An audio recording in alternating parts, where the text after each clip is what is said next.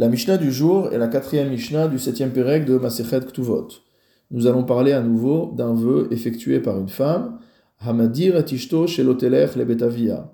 Cette fois-ci, on parle d'une épouse qui a fait comme vœu de ne pas se rendre dans la maison de son père. Elle aurait prononcé un vœu du type que si je me rends dans la maison de mon père, il me sera interdit d'avoir des rapports avec mon mari.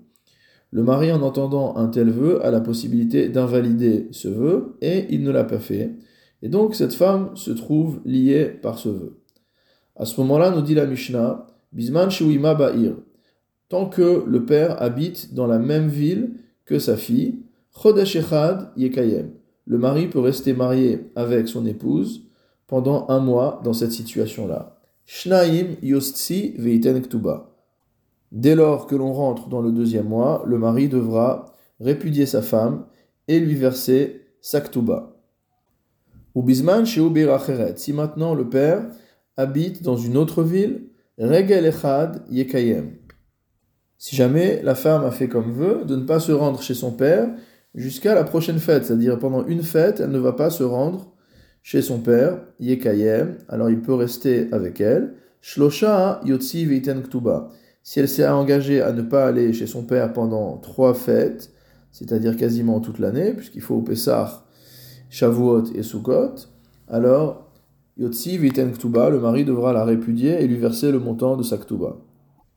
Le Parthénois précise Ha matnitin mefarshimla bigmara hachi que notre Mishnah est expliqué ainsi dans la Gemara.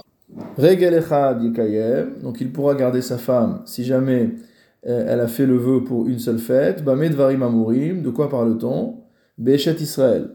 On parle de la femme d'un Israël.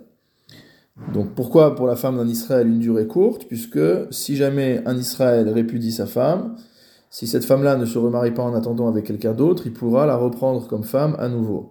Aval bekohenet Mais concernant une femme de Kohen, il pourra rester dans une telle situation même si le vœu concerne la durée de deux fêtes puisque euh, elle ne peut pas retourner à son mari une fois qu'il l'a répudiée.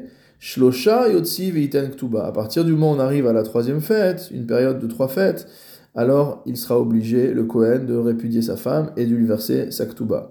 Ou matnitin Rabbi Yehudahi, et donc notre Mishnah suit l'avis de Rabbi Yehuda, des maflik ben Israël les Kohenet, qui fait une différence entre un Israël et une femme, entre une femme d'Israël et une femme de Kohen, Velet hilcheta kevate, et la halacha ne va pas comme lui.